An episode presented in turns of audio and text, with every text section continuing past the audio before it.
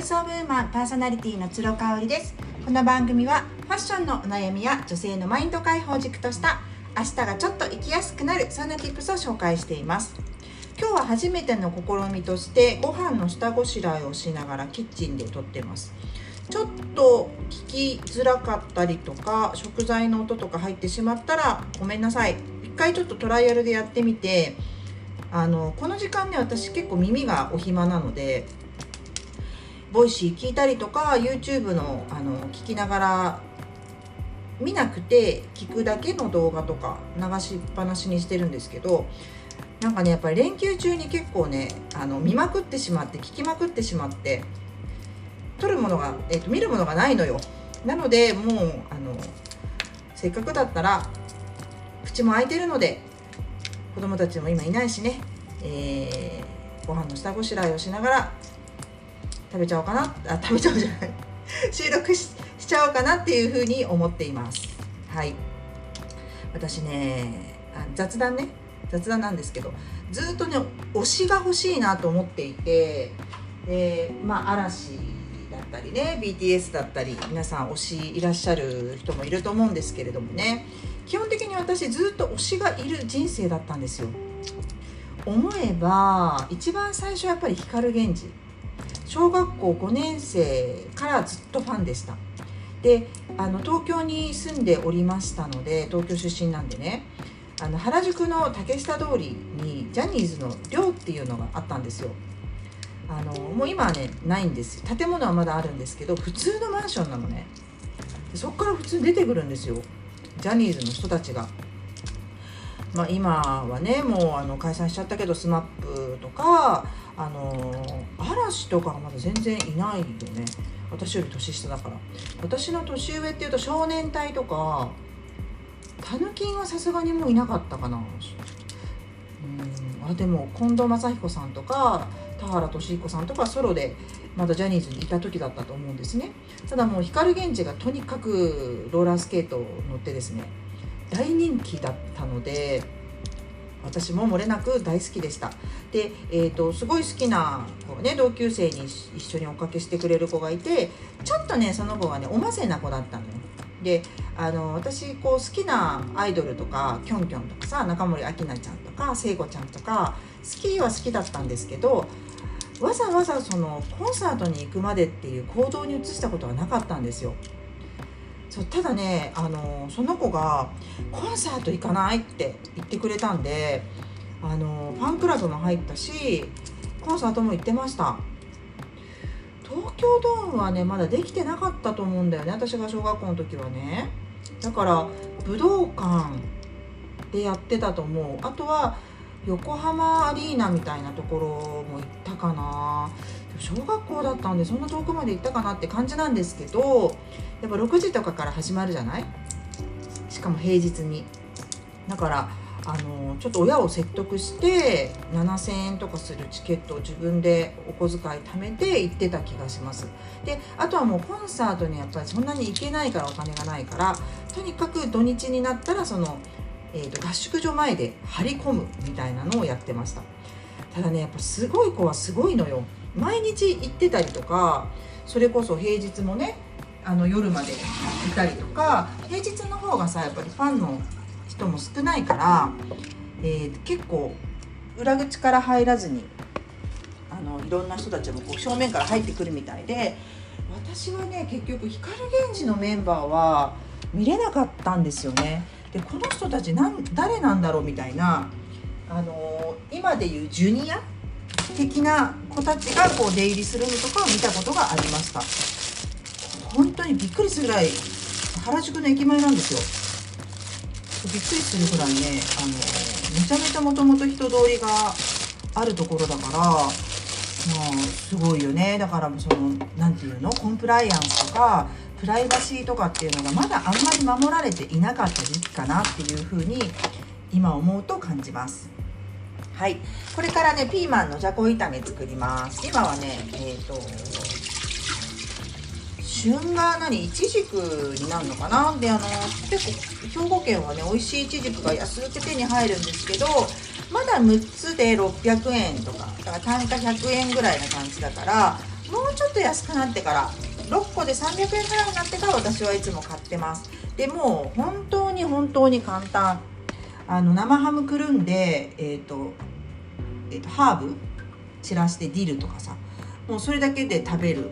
あとはもう塩コショウして。今トリュフ塩があるんですよ。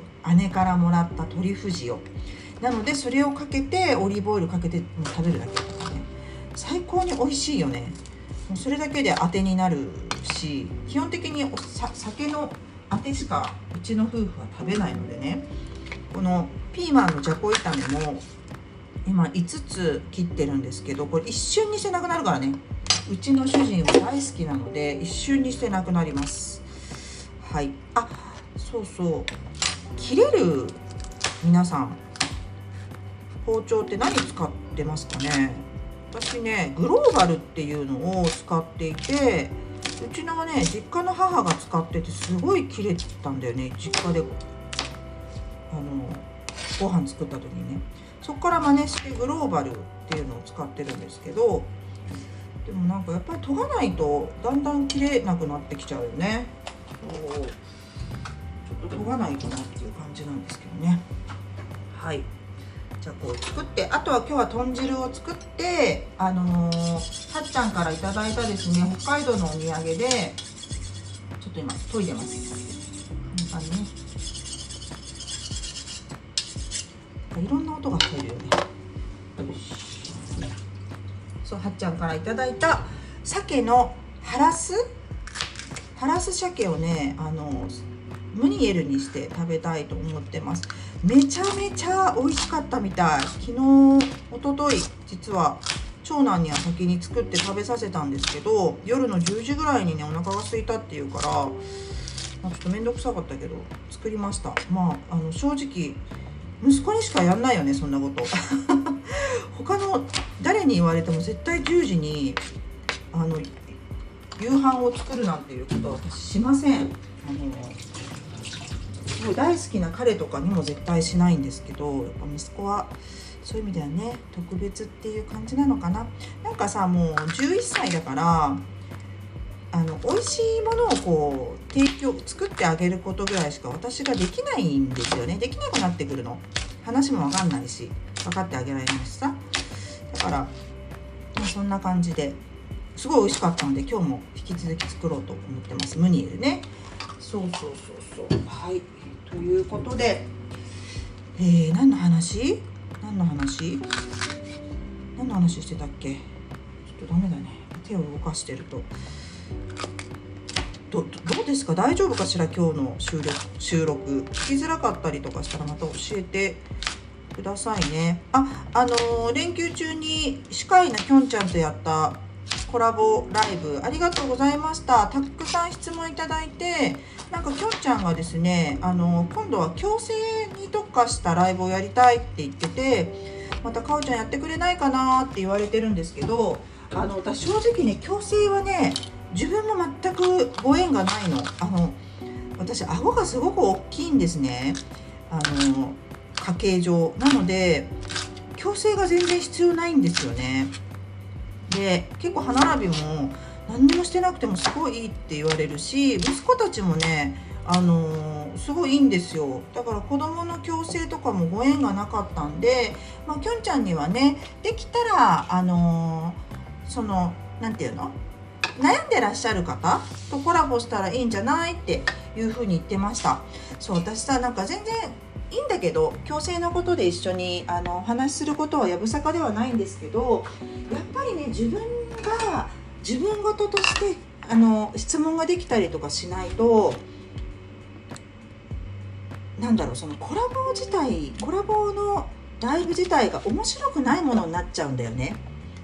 うん、であのビジネスでやってるわけじゃないしさお金をいただくっていうんだったらまた違う話になると思うんですけどお友達とね気軽にやるものなので私自身が全然強制にさ興味がないっていうのがあの分かっちゃうとコラボする意味がないじゃない？っていうのをすごい思っててだからきょんちゃんにはなんかできたら強制にねと悩んでらっしゃる？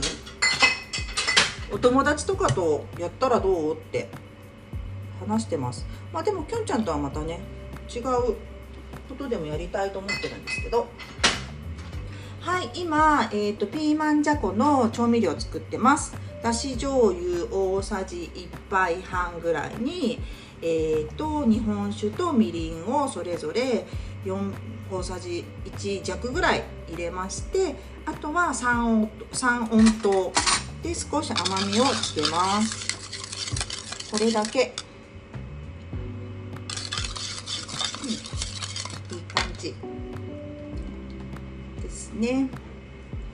そしてそして。あれかな炒めたらうるさいかなまたさらに。ちょっとごめんね。はい。あそうそれで推しの話をしてたんだ。そうで私光源氏がすごく好きでその後にえーと、中高は洋楽にはまりまくってですねニューキッズ・オン・ザ・ブロックのコンサートに行ってました。さすがにアメリカには追っかけに行くことはできなかったんだけど来日した際にはもう絶対行ってました。1回できたら2回は行きたかったかなって感じだったんだけど1回は必ず行ってましたね武道館とか。でこの時になるとすっごくそのガイタレのですねコンサートのあのチケット代が高くなっちゃってもほんと1万円近くしてたのよ。8000円とか。全然アリーナじゃなくてもね。でやっぱりもう私なんかさあのマックとかモスでバイトしてたから辛くてですね。でグッズも買いたいしさ雑誌も買いたいし CD アルバムも買いたいじゃない？お金が全然足りないんですよ。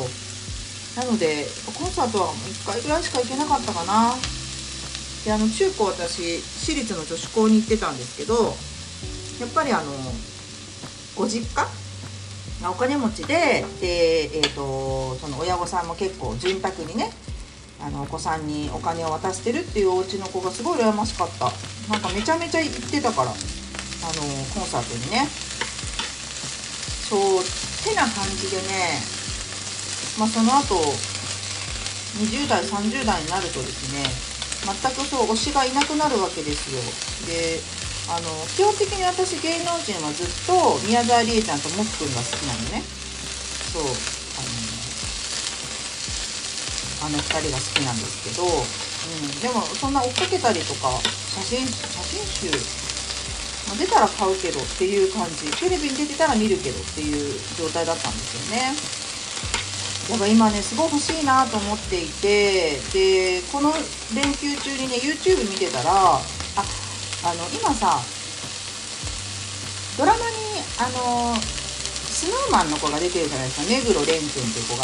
であの全然ジャニーズっぽくないわけよ。見た目が。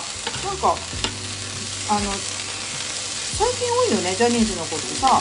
あの木村拓哉さんみたいな赤抜けがっつりアイドル系とかっていうよりかはちょっとこう時代劇とかに出てきて朝ドラに出てきそうな朴突としたなんか感じの子が多いなと思ってて目黒蓮くんも私初め全然知らなくてさ川口春奈ちゃんと一緒に出てる「サイレントっていうあのドラマなんですけどね。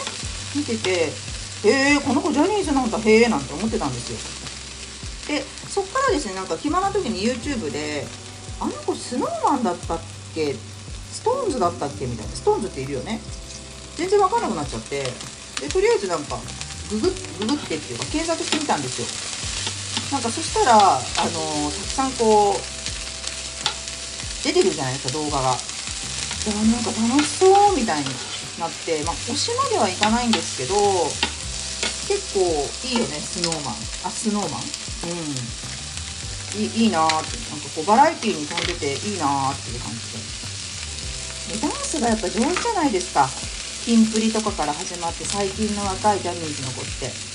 でもう昔ジャニーズっていうと本当に口パク上等って感じであのダンスも、うん、別に普通だしやっぱ k p o p にね比べちゃうとあのー、っていう感じだったけど今本当に若いあのー、若年層に向けたジャニーズアイドルグループってみんなすっごくダンスが上手じゃない？だから見ててもなんかね目の保養になるしっていう感じで。果たして SnowMan が私の推しになるのかちょっと分かりませんけどね。うん。交互期待、うん、結構こう冷めてしまうのも早くなってしまったんでね。はい。なんかすいません。あの料理しながら雑談ということだったんで全くあの面白くなかったかもしれないんですけど楽楽だしもうあっという間に時間が経つのであの私は好きでした。好きな時間でした。はい今日も最後まで聞いていただいてありがとうございました。それではまた明日。